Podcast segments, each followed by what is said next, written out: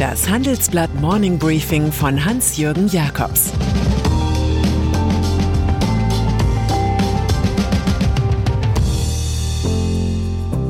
Guten Morgen allerseits. Heute ist Mittwoch, der 21. April, und das sind heute unsere Themen. Laschet muss erst noch Sieger werden. Dogecoin, Karriere eines Scherzartikels. Gestern Superliga, heute Schrumpfliga. K-Frage. Am Sonntag hieß es aus der Holzfällerei des CSU-Chefs Markus Söder, der Baum fällt. Gemeint war die baldige Niederlage des Antipoden im Machtkampf um die Kanzlerkandidatur CDU-Chef Armin Laschet. Gestern nun war etwas ganz anderes gefallen, der sprichwörtliche Würfel. Der bayerische Ministerpräsident akzeptierte in einer Kurzpressekonferenz das vorausgehende Pro-Laschet-Votum des CDU-Vorstands.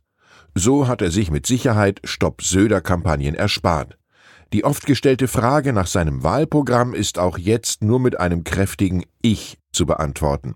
Dennoch geht der Franke nicht als Verlierer aus dem Löwentanz der Union. Innerhalb von zehn Tagen war die Zahl der christdemokratischen Söderisten so stark angewachsen, dass ihm irgendwann tatsächlich der Ruf in ein noch höheres Amt als im Freistaat ereilen könnte. Union. Armin Laschet wiederum, wie Helmut Kohl ein chronisch unterschätzter, ist genauso wenig Sieger wie Söder Verlierer ist. Er muss seine berstende Partei erst noch einen, die vielen Verräter und Freunde eines ordentlichen Opportunismus unterhaken und ein intelligentes Wir zur Agenda 2025 erheben. Ein Basisarbeiter der Macht also. Arndt Kirchhoff, Präsident der Landesvereinigung der Unternehmerverbände in NRW, traut seinem Ministerpräsidenten dies alles zu. Statt Bürokratie und Umverteilung müssen wir wieder viel stärker die internationale Wettbewerbsfähigkeit und Stärkung des Wirtschaftsstandorts in den Mittelpunkt der Politik stellen, wird er in unserer Titelstory zitiert. Etwas bissiger wie ein Haseloff der Geschäftswelt klingt dagegen Ulrich Dietz, Aufsichtsratschef und Hauptaktionär des IT-Dienstleisters GFT. Armin Laschet verkörpert als Person nicht die nötige Aufbruchsstimmung. Bundestagswahl. Nun, da sich die Aufgeregtheiten gelegt und die Live-Ticker erledigt haben, lehnen wir uns im Sessel zurück und stellen uns das Wahltriell im Fernsehen vor.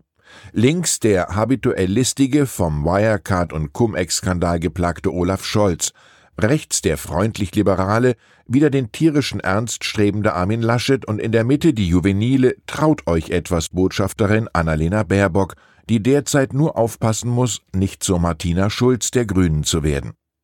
Es hat in den letzten zwölf Jahren viel schlechtere Wahlkämpfe gegeben. Kryptowährungen. Charlie Chaplin kann man als der große Diktator leicht um einiges eindrucksvoller empfinden als das Vorbild aus Braunau.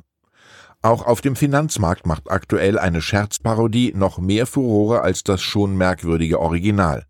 Es geht um einen Gag namens Dogecoin, 2013 von zwei Softwareentwicklern geschaffen zur Verulkung des Bitcoin. Nun aber ist der Scherzartikel tatsächlich zur Nummer 5 auf dem Markt der Kryptowährungen aufgestiegen. Der Kurs legte in diesem Jahr um unfassbare 8000 Prozent auf 43 Cent zu.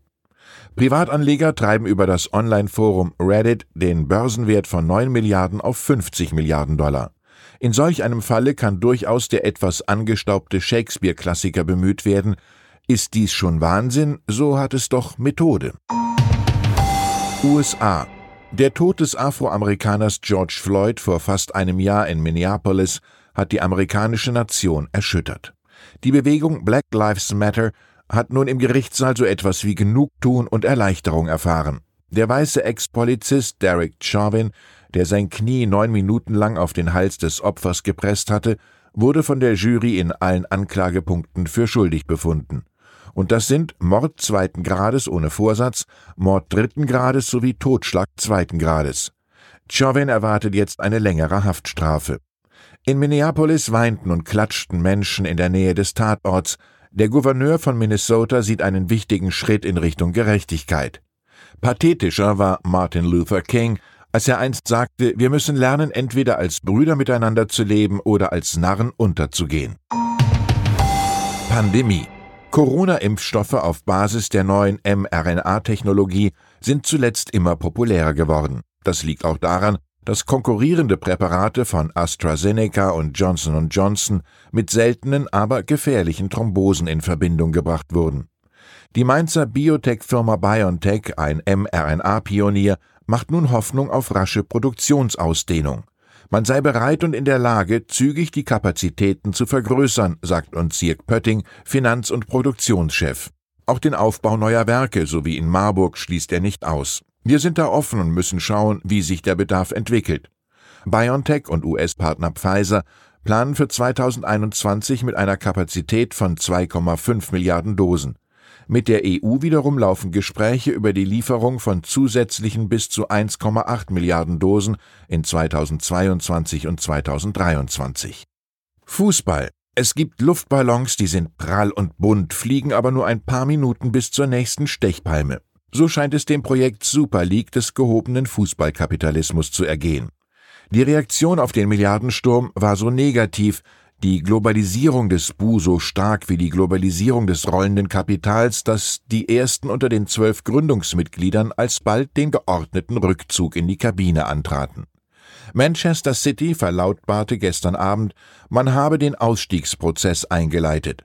FC Chelsea aus London und Atletico Madrid folgen, Barcelona wackelt, bei Manchester United ging der Geschäftsführer nach wütenden Fanprotesten. Es sei ja nur ein Projekt, tief stapelt Juventus Turin-Trainer Andrea Pirlo, irgendetwas für die Zukunft, nicht für die Gegenwart. Selbst ein finanzpotenter Dienender des katarischen Staatsfonds wie Nasser al-Khelaifi, Präsident von Paris Saint-Germain, geht demonstrativ auf Abstand. Als Verein sind wir eine Familie und Gemeinschaft, die von unseren Fans zusammengehalten wird. Ich glaube, das sollten wir nicht vergessen. Verona.